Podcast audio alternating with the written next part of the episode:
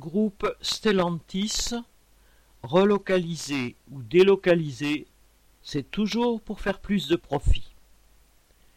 Le groupe automobile Stellantis, issu de la fusion de PSA avec Fiat Chrysler, a invoqué la pénurie de semi-conducteurs pour décider de fermer jusqu'à début 2022 l'usine de sa filiale Opel à Eisenach en Allemagne, dont les 300 ouvriers intérimaires avaient tous été renvoyés il y a deux ans.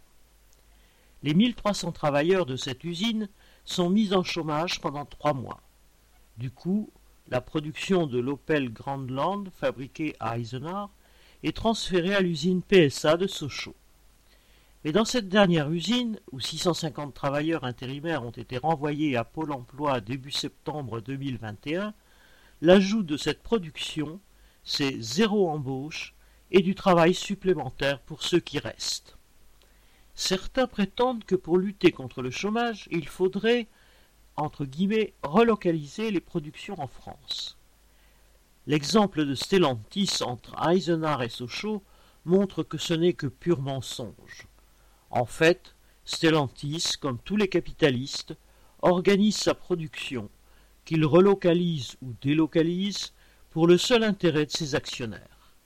Stellantis a fait produire moins de voitures en préférant garder celles qui lui rapportent le plus, tout en accroissant les rythmes de travail.